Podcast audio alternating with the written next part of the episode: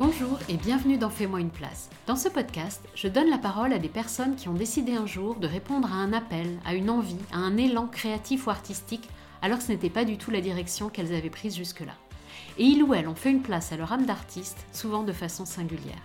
Je m'appelle Sylvie Horry et au travers de ce podcast, je cherche à comprendre quel est le cheminement interne qui mène à suivre cet élan jusqu'à parfois complètement changer de vie. Et là, euh, je me suis dit que cette fois, la plaisanterie avait assez duré que je n'avais aucune raison valable de rester. Euh, C'était une erreur d'aiguillage quand même. Il faut faire ce qu'on aime faire, et il est beaucoup plus facile de faire ce qu'on aime faire euh, que de d'essayer de faire des rentrer dans des, carrés dans les ronds. Ça va changer que je vais être euh, dans ma vie comme je suis dans des pantoufles. Bien aligné en fait. Euh. Lorsque je, au hasard de recherche sur internet, je, me suis, je suis tombée sur le métier de correcteur, ça a été la révélation. J'ai découvert à ce moment-là qu'il y avait d'autres gens que moi sur cette terre qui étaient capables de euh, passer euh, une heure à, se demander quelle était la place de la virgule dans une phrase. Là, ça a quand même été quelque chose, je me suis dit, je me rapproche du truc. Enfin, je me suis dit, mais c'est ça en fait qu'il faut faire. Mais il y a forcément, euh, quand on creuse, on trouve forcément quelque chose qu'on sait faire facilement. Aujourd'hui, je vous présente Géraldine. Géraldine, elle fait des livres et elle a créé plusieurs activités autour de l'édition, plusieurs activités qui sont complètement à son image. J'ai donc eu envie de comprendre comment elle faisait pour trouver toutes ces idées et se rapprocher autant de qui elle est vraiment. Et puis, Géraldine est aussi contrôleur des impôts. La première fois qu'on s'est rencontrés, via une amie en commun qui a pensé qu'on pourrait bien s'entendre, Géraldine m'a dit Je suis intermittente du fisc, et j'ai juste adoré l'expression. Et j'ai trouvé que ce serait super intéressant de montrer aussi dans ce podcast comment on peut, avec une activité à côté et quatre enfants, faire une grande place à sa part créative. Alors avec Géraldine, on s'est installé dans un café à Lyon et je lui ai posé toutes mes questions. D'habitude, Géraldine met en scène les histoires des autres, mais aujourd'hui, c'est son histoire à elle qu'elle raconte. Bonne écoute Bonjour Géraldine. Bonjour Sylvie. Merci d'avoir accepté mon invitation. Eh ben, je suis ravie. eh ben, on attaque alors, après notre petit café. Euh, je te propose pour démarrer de te présenter en quelques mots. Alors, me présenter, oui. Ça, c'est un premier exercice qui n'est pas... Voilà, alors. Je suis donc Géraldine. Euh, je crois que je suis contrôleur des impôts. Enfin, maintenant, on dit contrôleur des finances publiques. Hein, où j'étais, enfin, je ne sais pas vraiment. Euh, sinon, mon, vrai métier, c'est de faire des livres, en fait, de transformer les histoires et les textes d'enfants en livres. Donc, je travaille depuis presque une vingtaine d'années à euh, l'édition de livres qui sont entièrement écrits et illustrés par les enfants. Voilà. Super. Euh, ton activité du moment, c'est quoi avec ces livres, du coup? Alors, mon actualité, c'est, ce sont les ateliers parents-enfants. Mhm. Euh, alors là, c'est le projet phare. Ce sont des ateliers parents-enfants. Euh, l'idée étant de se retrouver. Alors actuellement, je travaille sur des abécédaires. Mhm. Donc, il y en a un qui est en cours de préparation qui sortira le 16 juin qui est euh, l'ABC des pentes, puisque c'est le premier arrondissement. J'ai commencé par le premier, parce que j'y habite et que mhm. c'était le plus, à la fois le plus simple et ce qui faisait, ce qui paraissait le plus logique. Donc, euh, qui est fait avec 5 binômes par enfant. Et l'idée étant de faire un abécédaire euh, qui soit ancré dans le quartier, dans le lieu. Alors on a fait ça dans le café qui s'appelle Auprès de mon arbre. Mhm. Tu vois où c'est? C'est la montée, là. Voilà avec euh, des parents qui se trouvent être une bande de copains, euh, qui sont même pour certains de la même famille, et des enfants. Euh, et voilà, on produira un abécédaire qui aura été illustré par les enfants et un petit peu aussi partiellement écrit par les parents. Et puis c'est quelque chose que je vais répliquer dans le deuxième bientôt. Au Café Bellecour, s'ils veulent bien m'accueillir, euh, dans le troisième, etc. D'accord. Donc je vais faire un tour de Lyon des abécédaires. Ouais. Et donc comment ça se passe les ateliers euh, Concrètement, comment se déroule un atelier Et puis qu'est-ce qu'on, avec quoi on repart à la fin? Eh bien, comment ça se déroule? Je, je m'installe quelque part avec l'autorisation de qui veut bien m'accueillir. Mhm. Et puis, euh, on, voilà, je donne des petites consignes euh, amusantes. L'idée, c'est vraiment que ça soit quelque chose de convivial. De, ce n'est pas euh, du soutien scolaire. Mhm. on n'est pas à l'école, on n'est pas, il n'y a pas besoin d'avoir un niveau exceptionnel, ni en écriture, ni. L'idée, c'est vraiment que chacun puisse passer un bon moment. Voilà passer un bon moment avec son enfant, passer un bon moment entre parents, et puis repartir à la fin avec un livre édité euh, qu'on pourra mettre dans la bibliothèque et qui pourra être euh, après partagé euh, dans le quartier, à la bibliothèque, à la librairie, peu importe. Donc pendant l'atelier, on écrit, on dessine C'est ça. on écrit, on dessine, on s'amuse, on goûte, on rigole beaucoup. et à la fin, on repart avec un livre. On repart avec un livre. Ça zéro sur Cinq séances, bon alors entre 4 et 6 on va dire, là ça a été cinq séances. Euh, et à la fin, il y a un petit événement de clôture où les enfants ben, viennent dédicacer leur livre, euh, le présenter à leurs parents, enfin à, leur famille, on va dire plus élargie s'ils le veulent, et puis aux copains. Voilà. On fait un apéro, on boit un coup, et, puis après on recommence ailleurs. Ok. Voilà. Super. Et donc ça, ça s'appelle C'est ceux qui nous lisent. C'est ceux qui nous lisent. Ceux qui nous lisent. Voilà, ceux qui nous lisent. Et avant, euh, il y a eu l'arbre de mots. Avant, il y a eu l'arbre de mots, oui. L'arbre de mots euh, qui a démarré en 2005. Mhm. Euh, toujours sur le même principe hein, de, de, de, transformer finalement le, la production d'écrits, parce que là, l'arbre de mots a vraiment démarré dans un cadre scolaire. D'accord. Là, pour le coup, avec le cadre éducation nationale. Donc, l'idée était de, d'expliquer aux enfants toutes les étapes de fabrication de l'objet livre mhm. par l'édition de leur propre livre. D'accord. Donc, c'était euh, une période. c'était une période un peu creuse. Euh, parce que j'ai une première boîte, que bon, j'y viendrai après, Ma sœur était enseignante, elle travaillait à l'époque euh, à Marseille, quartier mhm. nord, la Castellane. Avait un peu de temps, j'en avais aussi. Je lui ai dit, tu veux pas faire un, livre avec tes enfants, avec tes, élèves? Elle me dit oui. Euh. Ça a On a fait une ça. Ouais, ça a démarré comme ça, oui. Un bouquin des petits zizous de la Castellane. Génial. Drôle de petit loup, ça s'appelait. On a fait un premier livre comme ça, et puis ben après, euh, je suis allée montrer ça, euh, la fleur au fusil, à l'inspection académique des Yvelines, qui m'a dit c'est top, on va faire ça. On a proposé ça en projet via l'inspection académique, donc qui, qui, a proposé ça dans toutes les écoles du département. on s'est retrouvés complètement débordés, heureusement à l'époque. J'étais bien bien épaulée, enfin même, c'est même lui qui m'a appris ce métier. Euh, c'est quelqu'un qui, qui, lui, euh, était en fin de, de, cycle, enfin de carrière, qui vendait ses sociétés euh, et qui, qui, avait une grande expérience de, de l'entreprise. Donc, qui s'appelle Robert Innocenti, qui, qui m'a littéralement porté en fait dans ce projet-là. Et c'est comme ça qu'on s'est retrouvé avec une enveloppe, un chèque en blanc de l'inspection académique des Yvelines, et qu'il a fallu sortir 25 bouquins. Euh, alors que j'avais jamais fait ça de ma vie, quoi. D'accord. Voilà. Et en même temps, tu étais contrôleur des impôts. Voilà. C'est quoi cette histoire? Alors, alors voilà l'histoire. Où tu es encore? Euh, Que je suis, que je suis encore pour trois mois. D'accord. Oui, oui. Normalement, si tout va bien, dans trois mois, c'est la fin du game. Mais je, je, je dois, euh, je, je, dois le dire, je, suis toujours, euh, je, suis toujours fonctionnaire. Et en fait, euh, comment ça a commencé? Ben, À vrai dire, ça a commencé depuis... depuis c'est quelque chose qui a, qui a, qui a toujours existé. Hein, l'envie d'écrire des histoires, l'envie d'en faire des mhm. livres, ça remonte ça remonte à loin. Hein.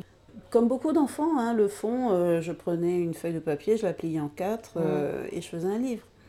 Après, ben, il y avait toujours ben, cette difficulté que rencontre euh, n'importe qui essaie de démarrer, enfin d'écrire, de, comment. on a une idée, on démarre, mhm. et après comment on, comment on écrit, comment.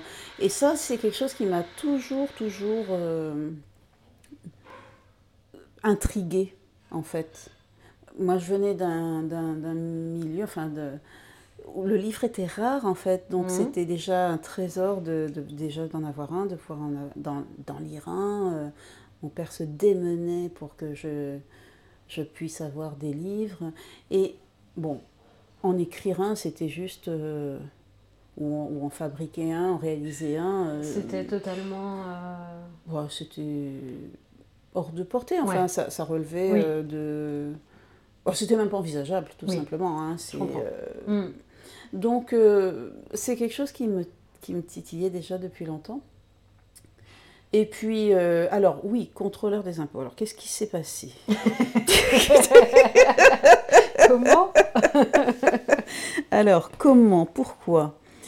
Eh bien, parce que, bah, oui, c'est difficile par contre de retrouver la jeunesse de à part dire j'ai vu de la lumière, je suis rentrée. Alors non, c'est un peu plus. J'ai passé des tas de concours. De... Je suis sortie, ça y est, ça, y est, je sais. bon, c'est pas une vocation précoce. Hein. Je suis sortie des études en 1991 ou 12. Bon, bref. Chômage des diplômés, euh, mhm. guerre du Golfe, etc. c'était un, un peu compliqué. Et puis, ben, ben voilà, on a passé des concours. Euh, bon, sur les entrefaites, j'ai eu mon premier euh, bébé qui arrivait. Enfin, voilà, il fallait travailler, euh, mmh. trouver quelque chose de, de sûr, de... Enfin, donc j'ai passé... En fait, mais j'étais vraiment dans l'idée de, de... Je me suis dit, plutôt que de faire un job d'été, autant passer des concours. Mmh. J'en ai passé une série. J'en ai eu quelques-uns. Alors ça s'est joué un peu. J'aurais pu finir, non, finir. J'aurais pu commencer directrice de prison. j'avais eu, j'avais eu l'administration pénitentiaire. Et euh, donc euh, bon, voilà, euh, fonction, je sais pas, fonction publique hospitalière, j'ai tout fait. Puis j'en ai eu, j'en ai eu quelques-uns. On m'a dit c'est celui-là qu'il faut prendre. J'ai pris celui-ci. Voilà. Voilà comment ça s'est passé. Et du coup, comment tu as enfin, à quel moment tu as trouvé du temps pour euh, l'arbre de mots ou pour ta première boîte euh, Tout le temps. C'est-à-dire que tu faisais tout le temps les deux en fait. Tout le temps. En fait, comment dire? Disons que il y avait toujours en, tâche de fond euh, ces activités, mm, mm, mm. Euh, mais euh, ça a été les premiers congés maternité, les, les, les moments où j'avais un peu de temps, où finalement, de façon très empirique, très à tâtons, on va dire, hein, que j'ai démarré. Ce... Et puis, la vraie première activité professionnelle, si on peut dire ça comme ça, ça a été ben, après ma grossesse. À vrai dire, j'avais pris l'habitude de consigner un petit peu pendant mes grossesses euh, mais. Euh, bah, ce que je pouvais vivre. Euh, voilà. Et puis, j'ai fait ça pour moi. J'en ai fait un premier livre, ça a plu, et, et, c'est là que je l'ai proposé et que d'autres se sont un peu greffés là-dessus. Donc, j'ai produit, mais là, du coup, c'était vraiment du one-to-one, tu vois. C'était vraiment des livres de grossesse, ça s'appelait Scribe et Bouille. J'en ai fait quelques-uns jusqu'au moment où euh, s'est présenté cette occasion de faire de euh, l'arbre de mots. De l'arbre de mots. Voilà. Mm-hmm. Ce, qui est, ce, qui est, ce qui est marrant, c'est que tu fais, euh, tu fais vraiment évoluer tes activités en fonction de ta vie. Enfin, c'est ce que j'entends tu vois, tu été, euh, étais enceinte, etc. Donc, tu as proposé les livres euh, de grossesse. Oui. Après, euh, bah, tes enfants, j'imagine, étaient petits, etc. Et là, ça a été au milieu scolaire. Oui. Et puis maintenant, tu fais du parent-enfant. Oui. Euh, et puis tu m'expliquais euh, les goûters littéraires, j'en ai un petit peu marre. Oui, oui, oui, maintenant c'est apéro. voilà, j'en ai marre de boire du jus d'orange.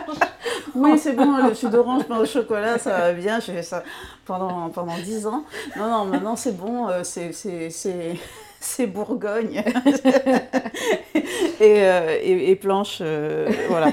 Donc, bah oui, parce que, bah, en fait, on, les projets grandissent avec. Oui, mon activité a toujours quand même été calquée sur euh, ma vie. Enfin, la priorité, c'était quand même mes enfants. Mm, mm, Donc, mm. Euh, c'est vrai que je me suis toujours un peu organisée pour que mon activité puisse s'intégrer dans le planning de mes enfants, que je puisse être euh, le matin, enfin, à la sortie de l'école à, 16h30 dans la mesure du possible.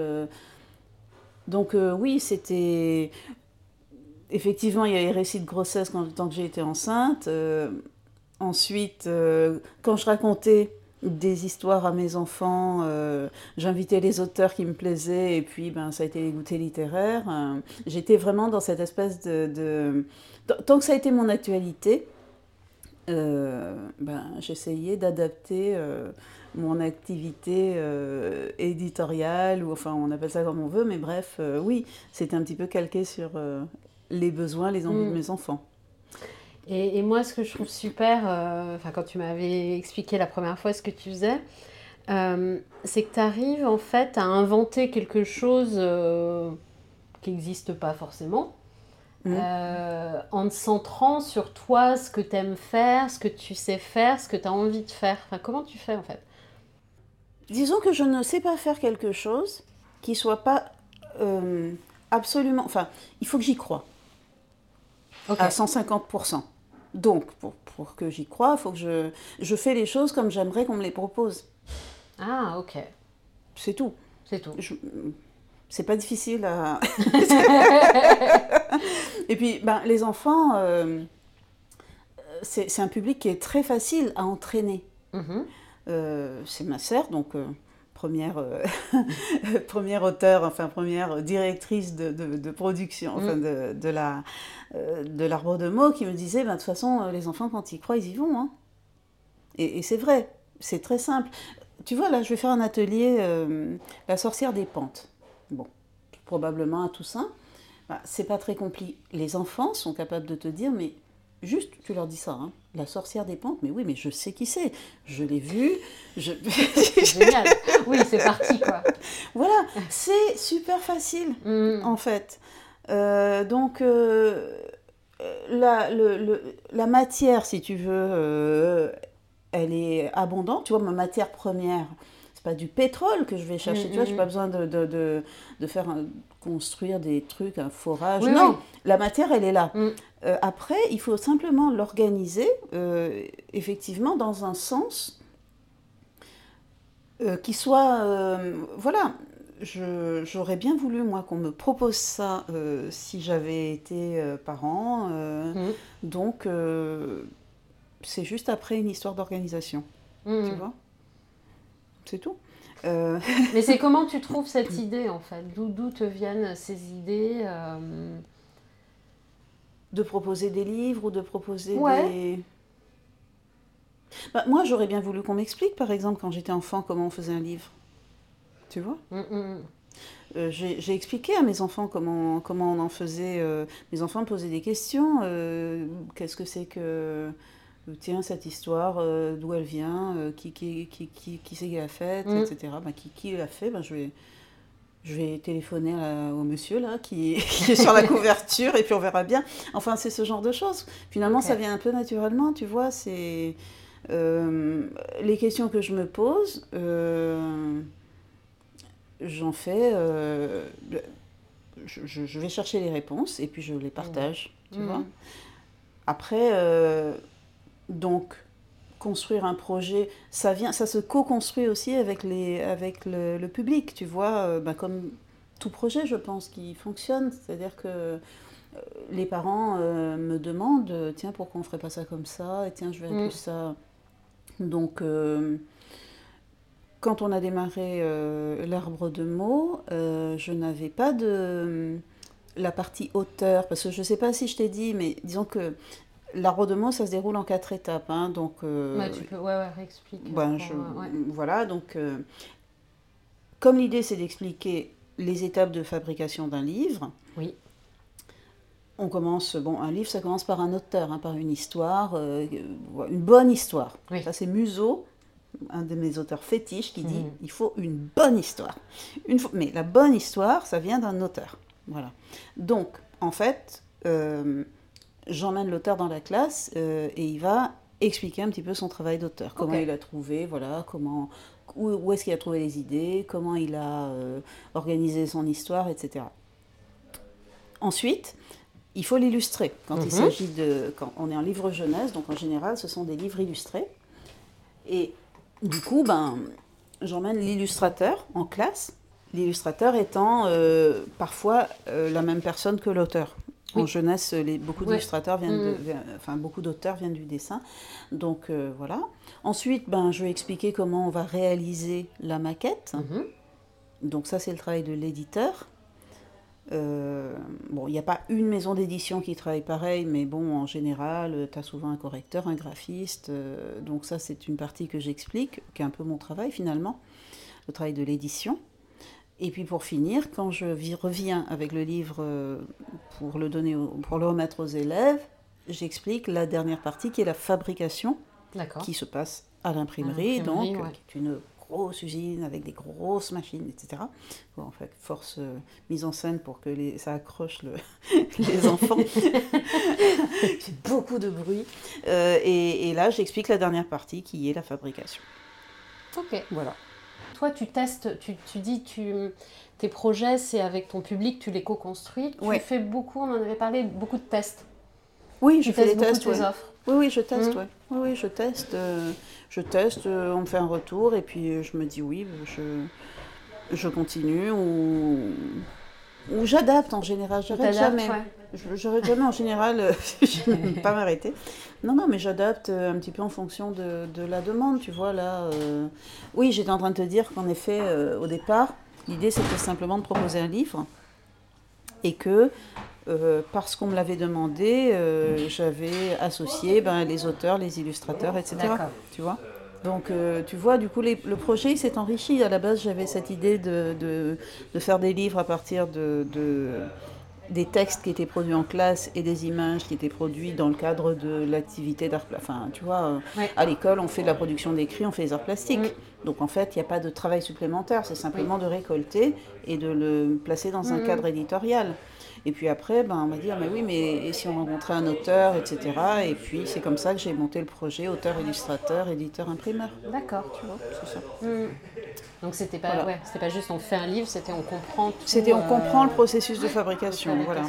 Et puis ben, en fonction un petit peu. Euh, là, c'est vrai que ceux qui nous lisent, c'est vraiment euh, plutôt l'idée de, de, partager un moment, tu vois, de, de, partager un moment de création, de passer un bon moment avec son enfant, de, mm. de on va dire que c'est plus centré sur le côté, la convivialité, le partage de euh, s'amuser, quoi, tu vois, mm. quelque chose comme ça. Il y a, là, il y a, pour le coup, il n'y a pas de cadre n'est pas tenu de respecter euh, le programme de l'éducation mm. nationale, etc. Donc c'est complètement libre euh, et, du coup, ben, ça permet... Euh, ça permet plein de choses, ça permet de plein de thématiques, ça permet, puis c'est en fonction des propositions, voilà. Et pour les business models, c'est la même chose. Tu, tu, tu, pars avec une idée en tête, en disant comment, combien ça peut me rapporter, etc. Ou, et tu testes. Euh, oui, si, si, c'est ça. Si, c'est ça, ouais. C'est ça, en fait. Tu te dis, voilà, euh, comment ça pourrait... Euh, voilà, typiquement, j'ai posé la question aux parents. Hein. Je leur ai dit, bon, mmh. ben voilà, je leur ai proposé un atelier. Là, c'était un test C'était un test, mmh. voilà, c'est une phase test. et puis, ben, mes bêta-testeurs, je leur demande, est-ce que ça... C'est quelque chose que vous aimeriez euh, voir euh, refaire euh, de la même manière, mhm. autrement, sur la même durée, plus long, plus court, etc. quel prix mhm. Et puis voilà, en fonction de ce qu'ils me disent, j'adapte un peu mon, mon offre. Ok. Mm. Je reviens à ton métier de contrôleur. Oui. je sais que tu m'as dit que tu étais intermittente du fisc. je, suis, je... suis intermittente du fisc, oui. J'adore cette expression. Et du coup, euh, pour, pourquoi tu décides aujourd'hui de quitter ce métier? Pourquoi tu l'as pas fait avant? Pourquoi tu n'as pas sauté le pas avant Parce que mes enfants volent de leurs propres ailes. Mm-hmm. Et que je n'avais plus le même besoin de sécurité euh, que, que j'ai pu avoir à certaines périodes ou qui en plus ont été un peu, euh, comment dire, euh, orageuses. Avec des événements de la vie qui, mm. qui ont fait qu'il était plus prudent de. Ouais, c'était une sécurité. oui, oui, c'était une sécurité. C'était. il y a eu des moments où voilà, les problèmes de santé de mon fils ont fait qu'il était plus comment dire, raisonnable. Mm. bon, l'arbre de mots, ceux qui nous lisent, ce sont des bébés euh, prenants. Hein. Bah oui, c'est pour ça que je suis très admirative de réussir à voir. Euh, prenant, ouais. Euh, à travailler aux impôts et faire ça à côté. Oui. Après, j'ai jamais fait les deux. Enfin, réellement, si. si. J'ai quand même pris beaucoup d'années de disponibilité. Hein. Ouais. C'est-à-dire que quand je dis que, que je suis intermittent du fisc, c'est vraiment de l'intermittence. Hein. C'est-à-dire que, à vrai dire, j'ai été réellement en continu euh, pendant 7 euh, ou 8 ans. Et après, j'ai demandé une autorisation. Donc, euh, c'était l'époque où, en fait, on avait le droit de prendre une disponibilité pour créer une entreprise. Mhm. Ça duré deux ans. Et au bout de la deuxième année, il fallait se décider. D'accord.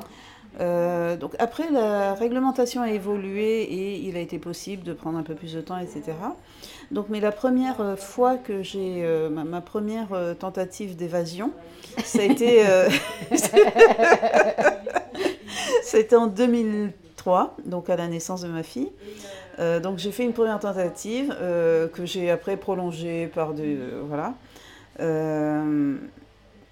Et je suis revenue, je crois, en 2000. Bon, en tout, j'ai dû bien prendre une dizaine d'années euh, de disponibilité. Et là, euh, je me suis dit que cette fois, la plaisanterie avait assez duré que je n'avais aucune raison valable de rester euh, enfermée. enfermée, non.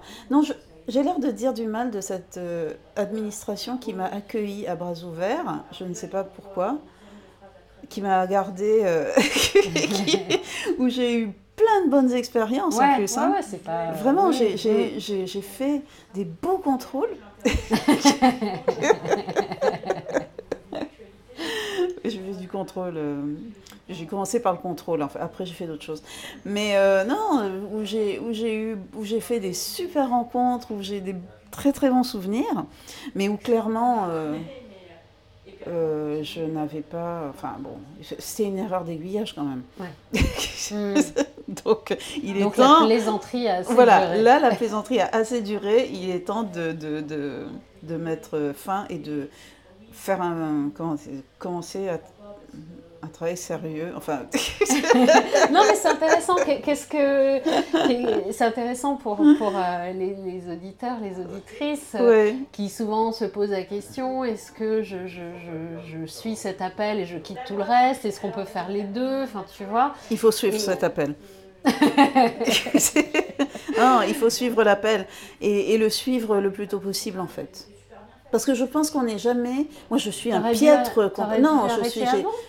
Ben, parce que je, je, je suis euh, très mauvaise. Enfin, je, moi, je suis juriste de formation. Je suis une mauvaise juriste. Je suis un mauvais contrôleur. il faut faire ce qu'on sait faire, en fait. moi, mon métier, c'est de faire des livres. Je n'ai jamais rien su faire d'autre. Tu vois? Donc en fait, plus tôt tu suis l'appel et plus... Donc si j'ai juste une chose à dire, un conseil à donner, c'est de suivre l'appel tout de suite. Hmm. Aussi dans la mesure du possible. Hein. Après, on ne fait pas forcément ce qu'on veut, etc. Mais il faut faire ce qu'on aime faire. Et il est beaucoup plus facile de faire ce qu'on aime faire euh, que de se, d'essayer de faire des rentrer dans des, des carrés dans les ronds euh, et, de faire autre chose. Après, on le fait quand, on, quand il faut. La nécessité ou le contexte, ou, ou parfois c'est très, bah, c'est très, reposant, c'est très reposant d'être salarié. C'est, ouais, c'est génial, c'est d'un confort, euh, voilà, un, salaire qui tombe à la fin du mois, c'est mm. génial. Donc, euh, mais euh, je crois qu'il est quand même beaucoup plus confortable, toutes choses égales par ailleurs. C'est-à-dire que, comment dire, si, si, si on fait le, le bilan coût-avantage, ça dépend aussi quand même des tempéraments, mais pour quelqu'un qui n'a pas trop peur du risque, Mmh. il vaut quand même mieux aller là où on veut, où on a envie d'aller, plutôt que d'essayer de se de tordre euh, son, ce, ce qu'on est pour euh, rentrer dans une case où on ne rentrera jamais. Hmm. Voilà. T'as eu l'impression de te tordre, toi, ou, ou, ou le- ou c'était un bon équilibre du coup? C'était un équilibre acceptable. C'est un équilibre que j'ai accepté, que j'ai que Mm. j'ai euh, euh, j'ai réussi à me oui, mais quand même, c'est se tordre un peu. hein. Je veux dire, ce euh, tu vois, par exemple, dans ce travail, il y a quand même pas mal de tâches répétitives. Mm. C'est très cadré. Il y a zéro espace pour la créativité, pour le. bah, voilà, Ouais, c'est pas, pas, Enfin, l'idée, quoi. J'imagine. Bah, non, il n'y a pas 36 manières d'asseoir l'impôt, il n'y a pas euh, on va faire d'une manière euh, dans quelque part et on va faire autrement le lendemain ou ailleurs. Non, on fait Mm. toujours de la même manière, on est tous formatés pour faire Mm. les choses de la même façon et ça c'est quand même euh, une, euh, un état d'esprit. Mm. Ce n'est même pas, euh, tu vois, tu prends un juriste, euh, un avocat, on n'est pas des professions libérales. On ne peut même pas décider Mm. euh, d'orienter ou de conduire son activité d'une manière ou d'une autre. Non, il faut se conformer à une réglementation, à un cadre. Mm, mm. euh, et ça, faut quand même avoir le tempérament pour. Certains l'ont, hein. Ouais, certains ont le feu sacré. Certains sont habités par l'impôt. il y en a qui vivent l'impôt. Mais je, je t'assure, j'en ai rencontré. Hein. Euh, J'en Ah ai, je pas tous les jours, mais j'en ai rencontré. Je veux bien que tu me les présentes. Mais euh, voilà, c'est pas mon cas. Donc, euh, ben, quand. euh, c'est pas... Après, voilà, on peut tout à fait faire ce métier très correctement sans, Ouais, bien sûr. sans, sans être habité. Mais c'est mieux quand même de. Et, et du coup, ça, ça change quoi pour toi d'arrêter? Ça va avoir une... dans trois mois, tu dis t'arrêtes. Oui, donc moi j'arrête. ouais. Ça, ça te fait quoi et ça va changer quoi à ton avis? Ça va changer que je vais être euh, dans ma vie euh, comme je suis dans des pantoufles. Bien. Ouais. aligné en fait. Euh, Mhm. Juste. c'est très simple de faire quelque chose qu'on sait faire en fait. Et les difficultés euh, ou les risques qu'on peut rencontrer sont finalement assez euh, minimes par rapport à ce que le quotidien il est quand même fait. euh, Enfin, on, on travaille, on travaille euh, Mm. dans le meilleur des cas 35 heures par semaine quoi. Donc euh, c'est beaucoup d'heures qu'on passe au travail et, et c'est Beaucoup, ouais. c'est quand même beaucoup de, de- de contraintes quand on n'est pas forcément dans, dans son élément. Quoi. Mm. Donc ça va changer euh, que, que je vais faire euh, ce que j'aime faire et ce que je sais faire euh, tous les jours, avec euh, les risques que ça comporte. Tu m'as dit, euh, euh, quand on s'était vu la dernière fois, tu m'as dit, ça y est, j'arrive enfin à dire que je suis éditrice. Oui, bah oui. Pourquoi tu le disais pas avant? Syndrome de l'imposteur, en fait. hein. Avec euh, euh, tous les bouquins que tu as fait et tout euh, Oui, avec Quand 300 même. livres édités. Oui, oui, Combien c'est... J'en ai édité à peu près 300, oui. 300 300 titres, oui. D'accord. Et Alors pourquoi? Ben Parce que tu as quand même cette idée qui persiste que euh, euh, il faut être, euh, je sais pas, avoir une formation dans, dans, Mm. dans un certain... Voilà, moi je... Ni ni de- Après, voilà, je me suis formée hein, au métier de, de correctrice, par exemple Mhm. qui n'est pas encore le métier d'éditeur. J'ai après euh, pris des formations à la SFORET, qui est le syndicat national de l'édition, donc leur- qui est l'organisme qui forme Mhm. au métier de l'édition. Mais ça n'empêche que ma formation de base, c'est facile de dire qu'on est contrôleur des impôts quand on a fait l'école des impôts et qu'on a fait droit avant. C'est plus compliqué de dire qu'on est éditeur ou éditrice quand on n'a pas... pas de diplôme, pas de... Voilà, pas, la formation pour, pas l'expérience en maison d'édition ou, tout au moins dans, dans, une autre. Euh, mais euh, à vrai dire, le... donc oui, tu as toujours ce syndrome de l'imposteur jusqu'à ce que des personnes du milieu te disent ben oui, mais en fait, toi, tu es éditrice. C'est ce qui s'est passé? Oui, c'est ce qui s'est passé, oui.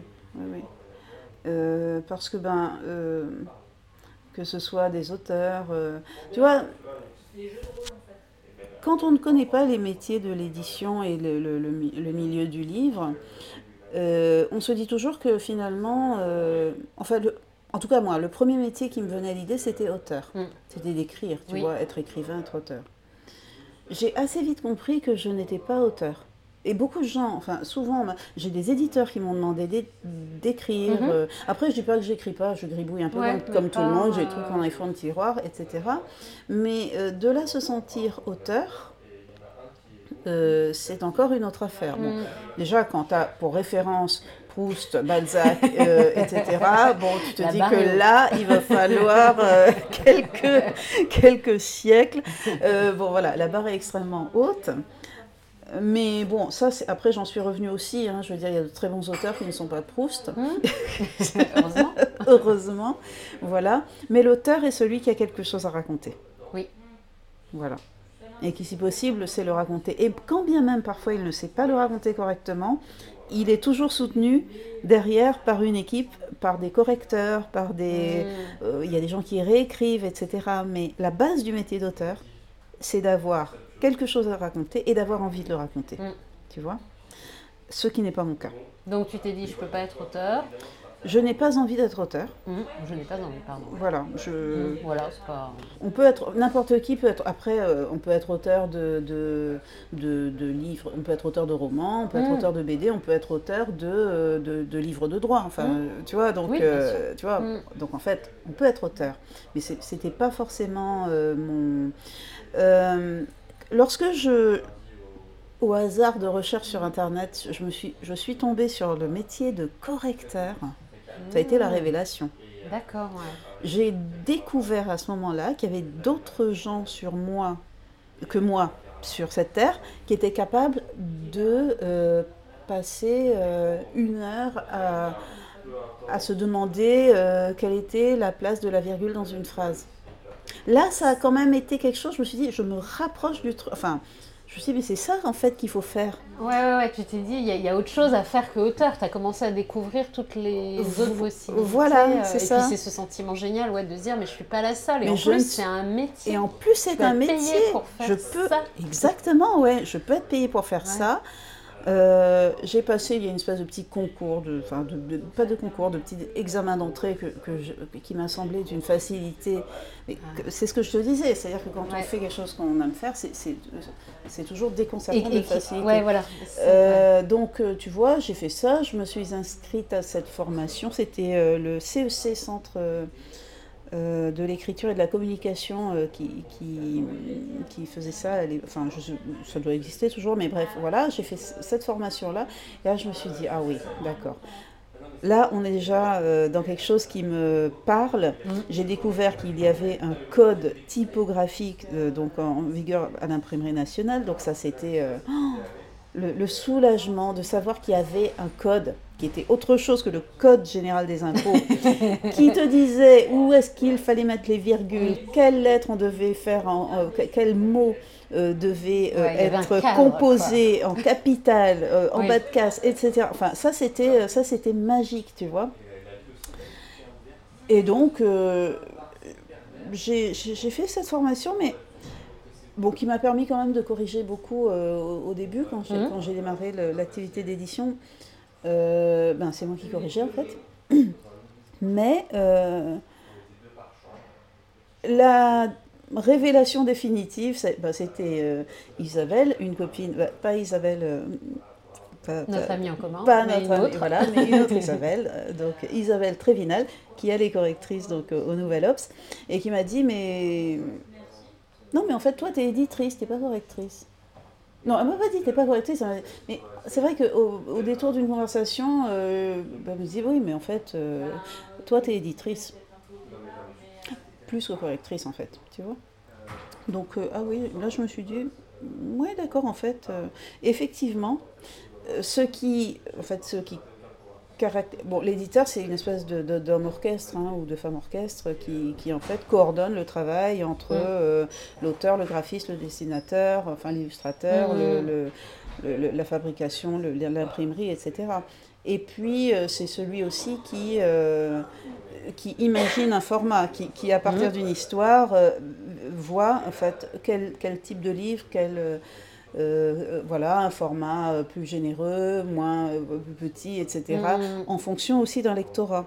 Et c'est vrai que c'est ça, moi, qui me... C'est ça ton truc à toi. Oui, Ouais, ouais, ouais. C'est vraiment ça. Le truc, c'est d'imaginer finalement, entre l'histoire et le moment où le livre va aller rencontrer son lecteur, tout ce qui entre, c'est ça que j'aime faire. Mm, mm, voilà, tu vois. Ouais, c'est hyper intéressant parce que ça veut dire à partir du moment où il y a un truc qui nous appelle, mm. euh, bah, il faut aller voir plus loin parce qu'on peut se dire bon bah je sais pas j'aime la peinture mais bon euh, je, peux, peux pas être euh, peintre parce que voilà j'ai pas le talent etc. Mais il y a d'autres trucs derrière. est-ce qu'on est appelé par la couleur Est-ce qu'on est appelé enfin oui. Oui, ça peut ouvrir vers plein de choses en fait. il faut creuser un petit peu en fait. Et sur l'histoire du talent. Ouais. Alors, ça c'est pas moi qui le dis, c'est un. le talent. Le fameux talent. Et surtout pour le dessin, ça se dit beaucoup pour le dessin. Mais je tiens de dessinateur dont c'est le métier que, et que ça exaspère de dire que, en fait, le talent c'est une chose, mais le travail. Le travail, mm. Le travail. Mm, mm. À vrai dire. Euh, on a tous, je pense, enfin c'est très visible chez les enfants, on voit très bien qu'ils sont prédisposés à quelque chose, et tous ont une prédisposition pour quelque chose. Hein. Euh, c'est impossible de trouver un enfant, bon, sauf gros problème, qui n'a pas de, de, pour quelque chose. Voilà, voilà, les enfants ont forcément une prédisposition, une appétence pour quelque chose. Mm. Donc en fait, il faut juste la trouver euh, et, et, essayer de le conduire vers ce. Mais derrière, euh, ce qui fait la différence, mm. c'est le travail. Mm. C'est-à-dire que si tu travailles sur ton, euh, sur cette prédisposition, euh, ou même si tu n'es pas prédisposé et que tu travailles du matin au soir, mm. tu finiras toujours par sortir quelque chose. Hein. Et là, c'est l'appétence, euh, l'envie aussi qui compte. L'appétence, l'envie, le contexte, mm, le, mm. tu vois. Mais non, ça c'est super, c'est super important. et les dessinateurs ne sont pas que des gens talentueux et tout le monde peut dessiner. Et tout le monde peut travailler en tout cas. ça c'est dit. Ça, ça, je, je, je, je, ne fais que euh, répéter ce que, ce, ce que j'ai, ce que j'ai euh, entendu euh, parce que j'ai travaillé mm. aussi avec pas mal de, de, de personnes du dessin. Mm. Donc c'est vrai que. Mais ce que je voulais dire, c'est que si toi à un moment Enfin, tu vois, tu aurais pu te dire, bah, je veux être autrice et, euh, et donc je vais bosser, etc. Ouais. Euh, mais le fait que tu aies creusé, ça, tu as vu des choses qui étaient encore plus naturelles chez toi. Oui, c'est ça. Tu vois, donc c'est dans ce sens-là que je disais, c'est intéressant des fois d'aller un peu plus loin que, oui, oui, oui. Euh, que ce qui est visible en fait. Comme tu disais toi pour le livre, bah, ce qui était visible c'est le métier d'auteur, mais tout le reste ne Oui, c'est ça. Oui, oui. Hum, mais il y a forcément quand on creuse, on trouve forcément quelque chose qu'on sait faire facilement. Ça, c'est génial. Oui. Et je pense que c'est là-dessus euh, qu'il faut. C'est ça qu'il faut aller tirer, tu et vois. moi, c'est ouais, ça que je trouve euh, remarquable dans ton parcours, c'est que tu as, réussi toujours à, à, faire des choses à cette croisée-là. Enfin, mm. vraiment des choses euh, qui étaient faciles pour. Tu as réussi à trouver des choses. que tu aimais faire, qui étaient faciles pour toi, et en plus qui collaient avec ta vie. je trouve, après, il faut un peu d'organisation pour faire en sorte que ça colle avec la vie. Hein. Mais ça, c'est pas forcément. Il euh, euh, faut les rencontres aussi, les bonnes rencontres, les bonnes personnes, mm. les, euh, tout ça, ça aide. Hein. Oui, oui. Voilà, il y a un facteur chance. Il y a, voilà, il y a, il y a une disposition de base, il y a un facteur chance, et puis il y a le travail. Ok. Ces trois choses-là mis bout à bout, mm. en général, on arrive à trouver une place.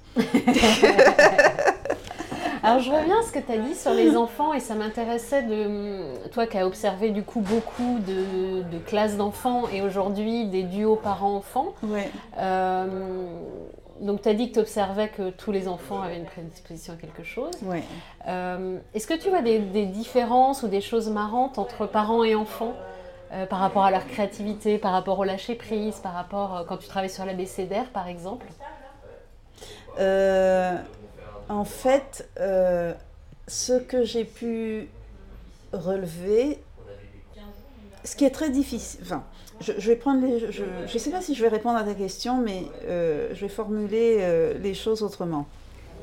Dans la majorité des cas, pour les parents que je vois, des parents qui sont très attachés au livre et qui essaient de, de transmettre. Alors ça marchera pas toujours parce que malheureusement, les, enfin ou heureusement d'ailleurs, les enfants sont euh, ont envie ou pas.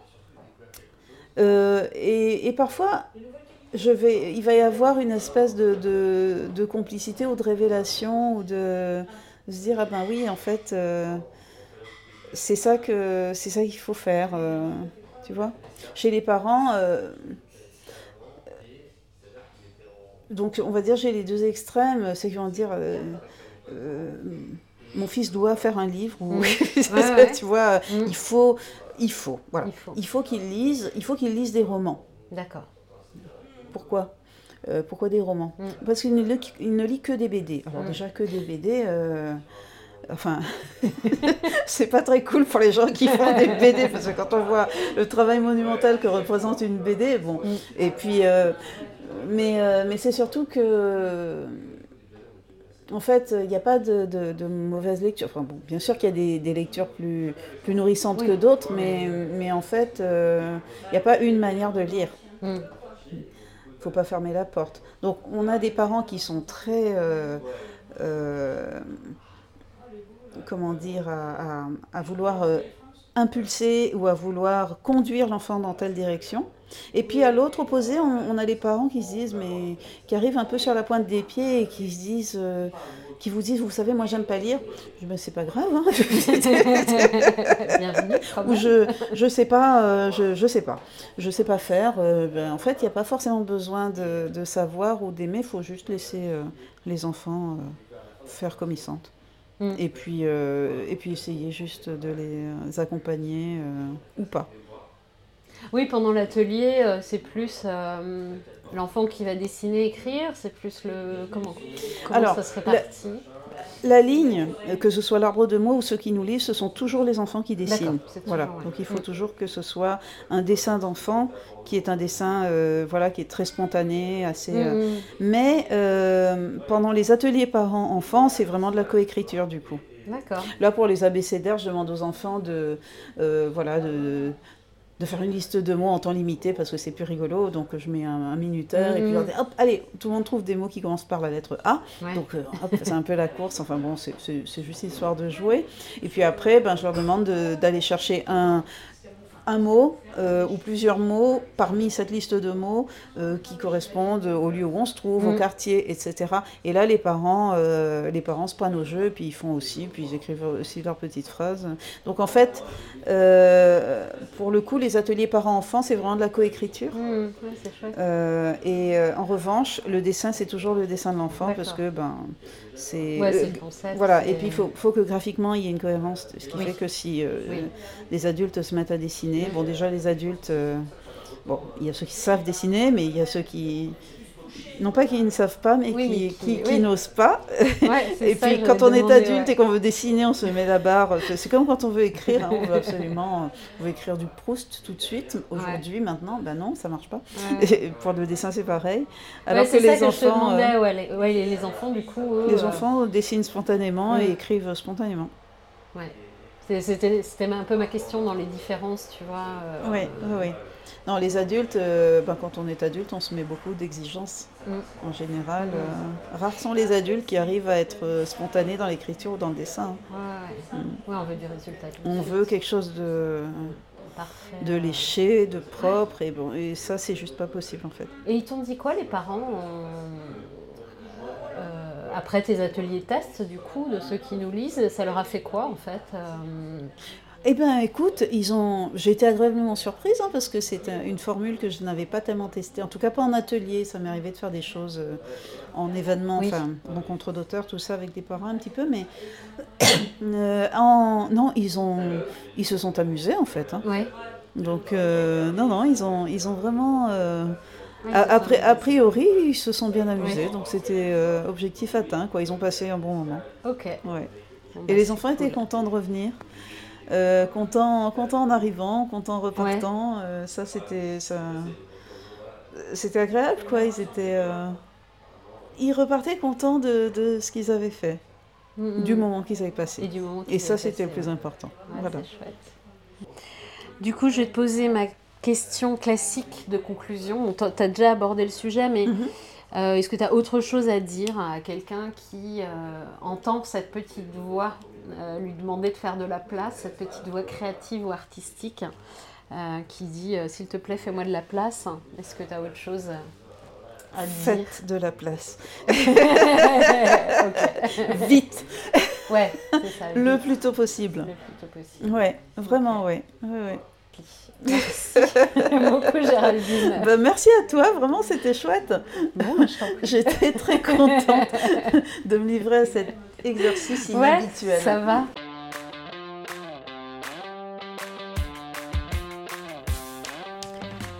Après avoir coupé les micros, on a continué la conversation et Géraldine m'a dit En fait, à un moment, il faut enlever les petits trous. Et tu t'aperçois que quand tu les enlèves, tu continues de rouler. Mais pour les enlever, par contre, il faut vraiment pédaler avec énergie. Je vous laisse avec cette jolie image. Quant à Géraldine et moi, on s'est donné rendez-vous trois mois après l'interview, dans le même café, car elle aura enlevé définitivement les petits trous. Et on fêtera ça. D'ici là, vous pouvez retrouver Géraldine sur son compte Instagram, ceux qui nous lisent. Et comme d'habitude, n'hésitez pas à partager cet épisode ou à me laisser un message sur le compte Instagram Fais-moi une place podcast. Merci d'avoir écouté cet épisode. À bientôt!